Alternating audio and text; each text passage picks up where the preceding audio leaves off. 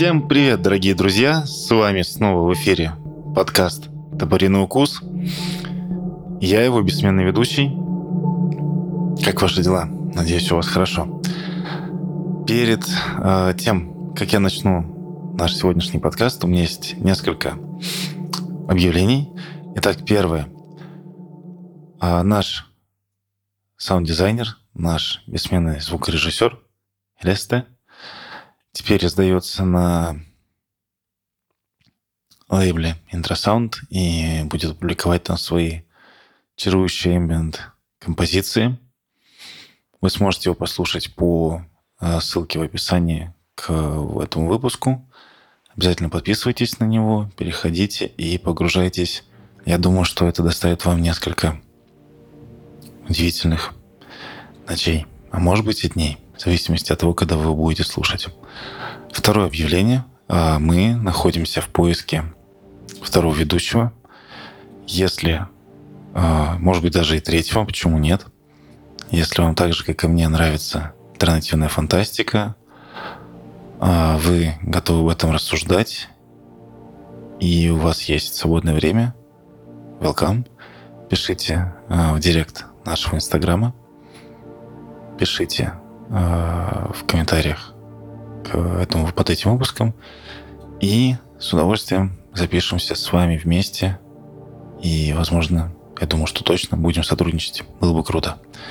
Итак, сегодняшний выпуск будет очень личным и, опять-таки, очень тяжелым. Я, если честно, очень долго отходил от предыдущего выпуска, потому что всегда грустно разочаровываться в своих кумирах, но все мы люди. А, и сегодняшний выпуск к сожалению, тоже в какой-то момент был для меня очень тяжелым в подготовке. Вы поймете в процессе почему. А, очень важный дисклеймер в начале. Если вы обожаете русскую фантастику, вам нравятся а, книги про попаданцев, вам нравится эта вот имперская фантастика, то, возможно, и вы не готовы слышать мнение другого человека, то, возможно, этот выпуск не для вас. Вам нужно просто его выключить и читать дальше про приключения русских спецназовцев а, в Российской империи или где они там в этот раз оказались. А для всех остальных добро пожаловать. Давайте мы с вами приступим. Итак, сегодняшний выпуск будет посвящен одному из самых знаменитых подкастов в России «Модель для сборки». Я познакомился с альтернативной фантастикой именно через этот подкаст. Первый рассказ, который я услышал, была небольшая повесть Пола Ди Филиппа «Святая математика». Я в тот момент ехал в плацкартном вагоне в Уфу со своей любимой, перед сном случайно нашел на плеере этот трек я. Сейчас не помню, откуда он там взялся, но это была вдвойне волшебная ночь. Это было как откровение, забыл о поезде, о том, что происходит вокруг. Я растворился в голосе ведущего и музыки, играющей на фоне. И так я открыл для себя Пола Ди Филиппа и модель для сборки. Это было одно из лучших знакомств в моей жизни. Если вы никогда не слышали про этот подкаст, то давайте я вам про него расскажу. Под красивую электронную музыку ведущий Владислав Коп а, читал редкие повести или рассказы как альтернативных фантастических писателей, так и некоторых классических. Иногда, так было до 2007-2008 года, он читал и интересных русских писателей, но основными, конечно, были западные. Благодаря ему я открыл для себя Володи Филиппа, я узнал Роберта Шекли, я познакомился с Филиппом Диком и многими-многими другими удивительными авторами. А, но со временем, конечно, все изменилось. Модель для сборки для меня неразрывно связана с личностью Владислава Копа. По моему мнению, это лучший российский чтец. Вы могли слышать его голос во многих рекламных роликах, вы могли слышать его голос э, видеоиграх, он озвучил фильмы, и он даже снимался в фильмах. Э, Владислав Коп.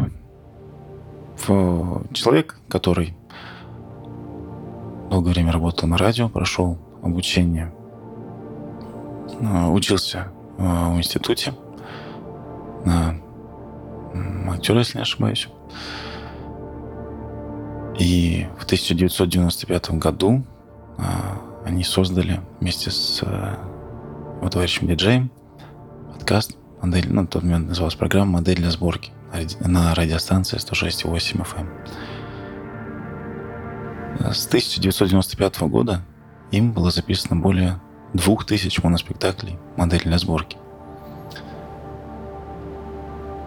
Владислав Коп э, имеет очень красивый, глубокий, выразительный мужской голос, но при этом он мастерски им играет. Когда вы будете слушать произведение в его исполнении, э, вы удивитесь, что в какой-то момент вам будет казаться, что это несколько разных людей, но это всегда именно он. Кроме того, что он работает актером озвучки, он также сыграл э, в нескольких фильмах, во второй части, а, прошу прощения, в сериале, основанном на фильме ДМБ.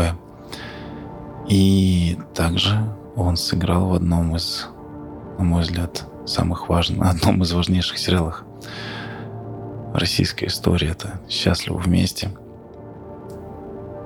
в 2010 году.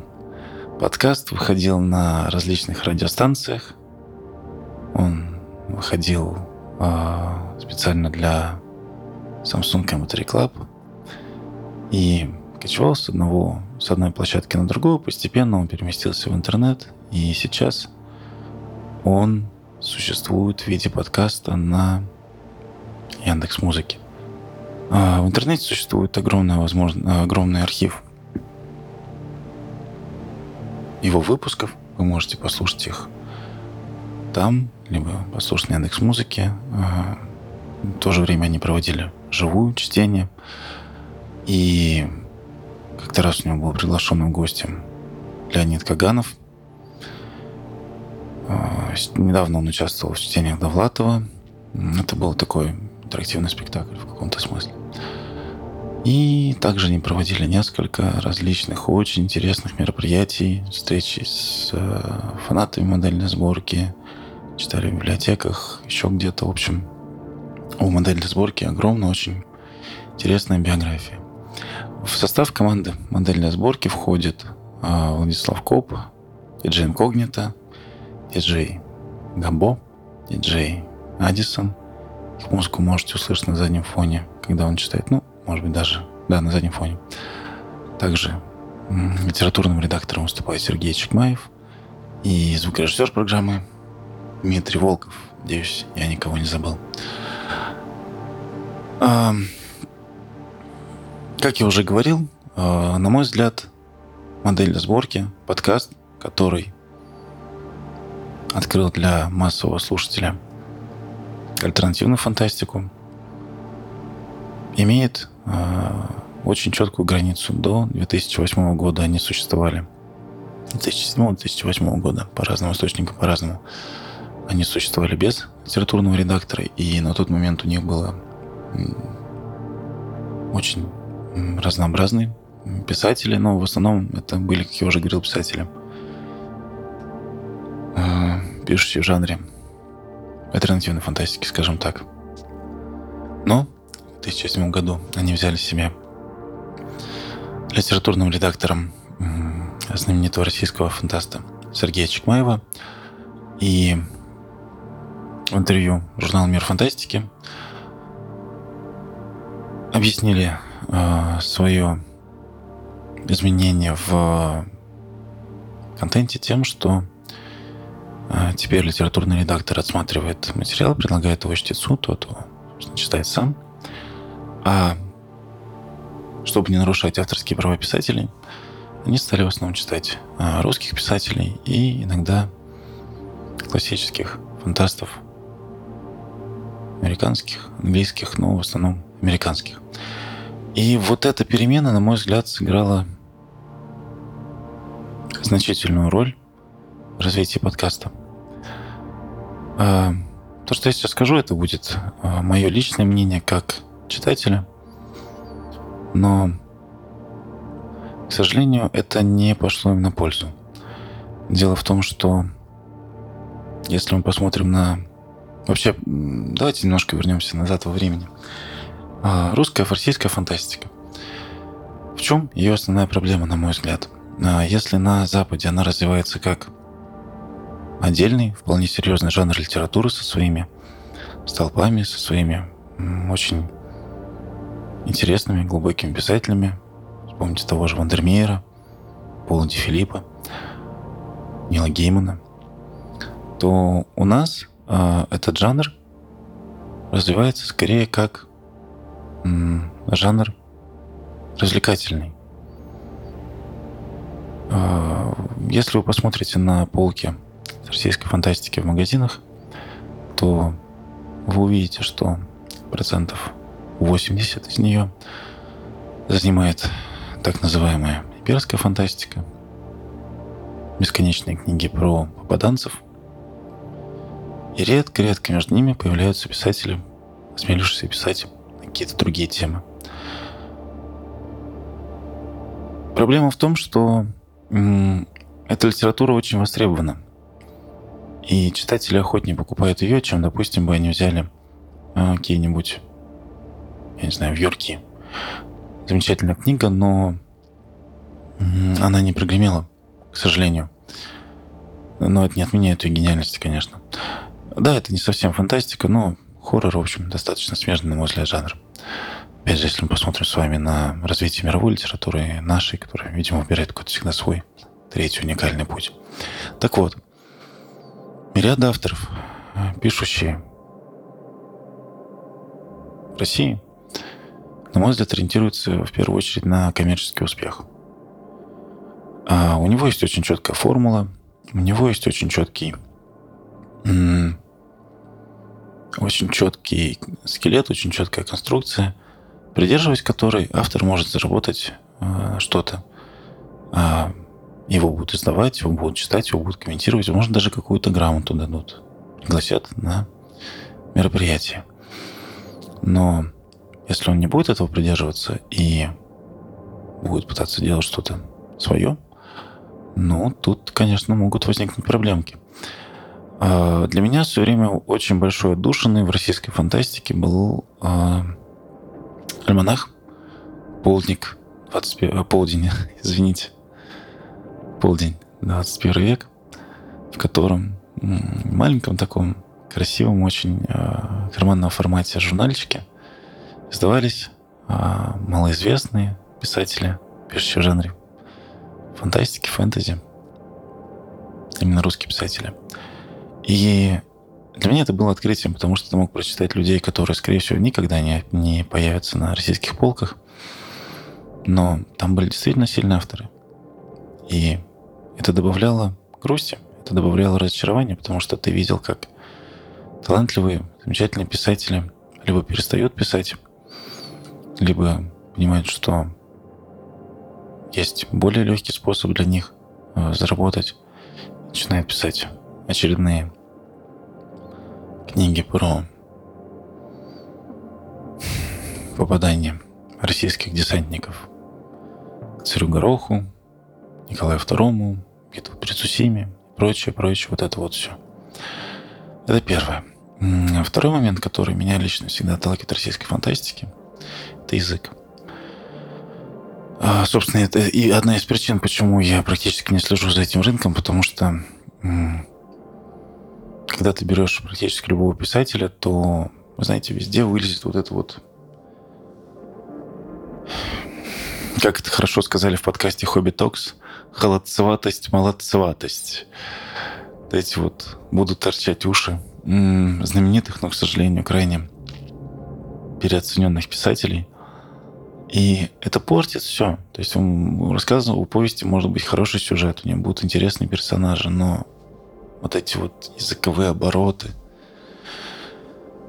вот это вот какая-то, знаете, структура речи из 90-х, которую ты встречал в детективах а, про там, я не знаю, кого-нибудь очередного сумасшедшего. А, слушайте, я даже не вспомню, как их звали. Ну, вы поняли, эти огромные стопки детективов, которые писались вот этот вот язык. Вот, они там, а, пирани, пирани, вот я вспомнил. Это были детективы про пирани. Вот где я встречал этот язык. Вот эти все советский человек не может открыть банку пива, не сломав кольцо. Она посмотрела на его мускулистый торс, а он сделал вид, что не видит ее взгляд. И вот все вот в этом духе. И, а, то есть ты читаешь, и ты думаешь, за что? Почему? Почему вы не можете писать по-другому? Почему не можете взять другие сюжеты? Ведь э, это же, ну, вы же писатели. И эта же проблема, она связана и с э, литературной редактурой модели для сборки. Я, Сергей Чекмаев, вне всякого сомнения, знаменитый российский фантаст, но, к сожалению, это не моя кружка чая, скажем так. Дело в том, что я разочаровался в, в творчестве, скажем, вот этой вот определенной литературной группы, когда они выпустили сборник, если не ошибаюсь, с названием «Беспощадная толерантность», который опять с присущей только российской литературе, в кавычках, сатирой, пытается изобразить э, антиутопии о том, как западный образ жизни, западная там, ну, условно, да, западная толерантность, она побеждает и как не выживают. И в эти моменты мне вспоминался Бёрджес с его заводным апельсином и второй книгой, они шли в сборнике, если не ошибаюсь, «Запретное семя». Мне вспоминался фильм «Гатака». Я думал о Биошоке. Я понял, что я просто не хочу тратить а, свое время на прочтение всего. Если вам интересно, найдите его, почитайте. Ну, такой литературный трэш. Особенно если вы это почувствуете, если вы будете читать его, например, после Пола Ди Филиппа. Вот, даже в переводе. Почему даже в переводе? Это не важно. Что в переводе? Нет, не очень хорошие, на мой взгляд, русские переводы. А, почитайте Пола Ди Филиппа. Несколько сборников. А потом почитайте этот сборник. И просто поймите уровень качества литературы. Ведь э, когда я говорю о русской фантастике, да, я не имею в виду, что это какая-то национальная, да, то есть для меня не важно, если ее национальная принадлежность. Это просто, на мой взгляд, э, не очень качественная литература в целом. Вот. При том, что да, мне очень нравится и Стругацкий, мне очень нравятся э, их поздние книги, которые они писали уже по отдельности. Это потрясающее произведение. Э, особенно мне нравится «Бессильный мир» всего потрясающая книга про супергероев в Советском Союзе, ну, в 90-е, в перестройку. Если вы не читали, крайне рекомендую, и, наверное, про нее как-нибудь сделаю отдельный подкаст. Да, не всякого сомнения, и были кроме них еще замечательные писатели, но почему-то в какой-то момент что-то пошло не так, и получилось так, как получилось. Но, тем не менее, я не теряю оптимизма. Я думаю, что этот тренд сменится, и на смену вот этому бесконечному однотипному пережевыванию одних и тех же идей мы получим плеяду молодых, интересных, а, талантливых писателей, которые будут погружать нас в свои удивительные миры, говорить с нами о чем-то серьезном, интересном, красивым, приятным языком, и мы будем их слушать. Это будет прекрасно. Итак, в конце подкаста спасибо, что слушали нас до конца. Я хочу порекомендовать вам послушать а, аудиокнигу в исполнении Владислава Копа «Поколение Пи». Она шикарная. А, на мой взгляд, это одна из лучших аудиокниг по Пелевину. Да и, собственно, это одна из лучших книг Пелевина вообще.